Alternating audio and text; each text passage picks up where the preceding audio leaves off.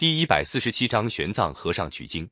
玄奘是长安大慈恩寺的和尚，原名叫陈一，洛州沟氏人。十三岁那年，他出家做和尚，就认真研究佛学。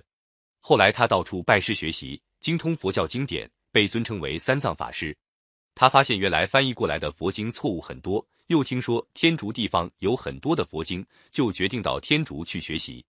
公元六百二十九年，他从长安出发，到了凉州。当时朝廷禁止唐人出境，他在凉州被边境兵士发现，叫他回长安去。他逃过边防关卡，向西来到玉门关附近的瓜州。玄奘在瓜州打听到玉门关外有五座堡垒，每座堡垒之间相隔一百里，中间没有水草，只有堡垒旁有水源，并且由兵士把守。这时候，凉州的官员已经发现他偷越边防，发出公文到瓜州通缉他。如果经过堡垒，一定会被兵士捉住。玄奘正在束手无策的时候，碰到了当地一个胡族人，名叫石盘陀，愿意替他带路。玄奘喜出望外，变卖了衣服，换了两匹马，连夜跟石盘陀一起出发。好不容易混出了玉门关，他们在草丛里睡了一觉，准备继续西进。哪想到石盘陀走了一程，就不想再走了，甚至想谋杀玄奘。玄奘发现他不怀好意，把他打发走了。打那以后。玄奘单人匹马在关外的沙漠地带摸索前进，约莫走了八十多里，才到了第一堡边。他怕被守兵发现，白天躲在沙沟里，等天黑了才走进堡垒前的水源。他正想用皮带盛水，忽然一支箭射来，几乎射中他的膝盖。玄奘知道躲不过，索性朝着堡垒喊道：“我是长安来的和尚，你们别射箭。”堡中的人停止射箭，打开堡门，把玄奘带进堡垒。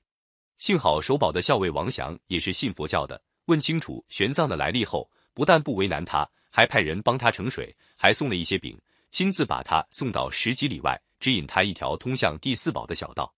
第四堡的校尉是王祥的同族兄弟，听说玄奘是王祥那里来的，也很热情的接待他，并且告诉他第五堡的守兵十分凶暴，叫他绕过第五堡，到野马泉去取水，再往西走就是一片长八百里的大沙漠了。玄奘离开第四堡，又走了一百多里，迷了路，没有找到野马泉。他正要拿起随带的水袋喝水，哪知一失手，一皮带的水都泼翻在沙土上了。没有水，怎么越过沙漠呢？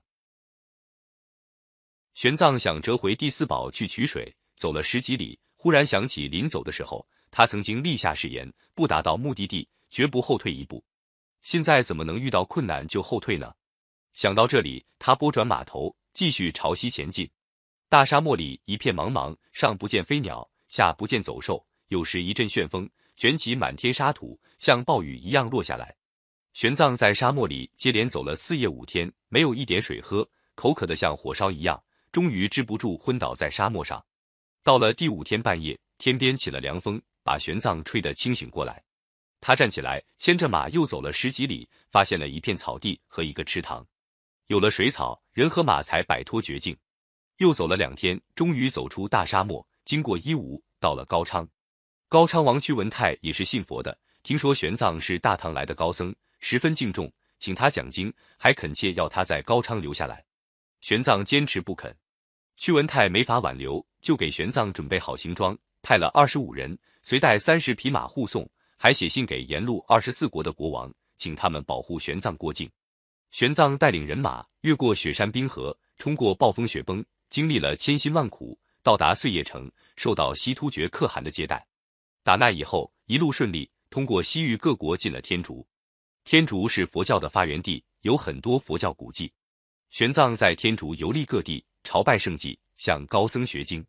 有一次，他在乘船渡恒河的时候，碰到一群强盗，他们迷信妖神，每年秋天都要杀个人祭神。船中的强盗看中玄奘，要把他杀了祭神。玄奘再三向他们解释也没有用，只好闭着眼睛念起经来。说也凑巧，这时正好起了一阵狂风，河里浊浪汹涌，差一点打翻了船。强盗害怕起来，赶快跪下忏悔，把玄奘放了。这件事很快传开了，当地的人都还认为玄奘真有什么佛法保护呢。天竺摩揭陀国有一座古老的大寺院，叫做那烂陀寺。寺里有个戒贤法师，是天竺的大学者。玄奘来到那烂陀寺，跟着戒贤法师学了五年，把那里的经全部学会了。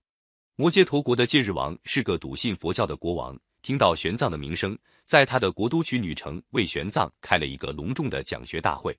天竺十八个国的国王和三千多高僧到了会。戒日王请玄奘在会上讲学，还让大家辩论。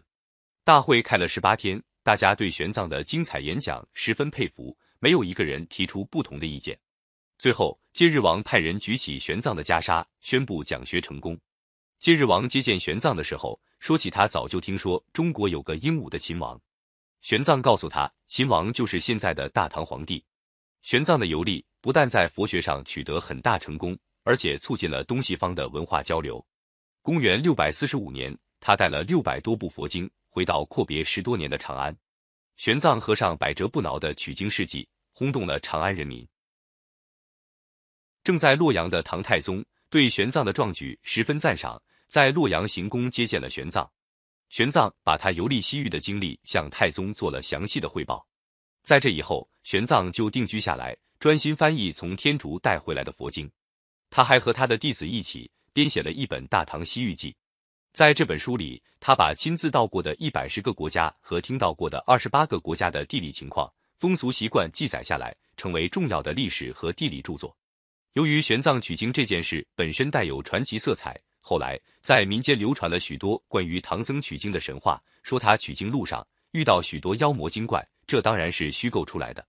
到了明朝，小说家吴承恩根据民间传说做了艺术加工。写成优秀的长篇神话小说《西游记》，在我国文学史上占有很重要的地位。但是那里面的故事跟真正的玄奘取经事迹已经离得很远了。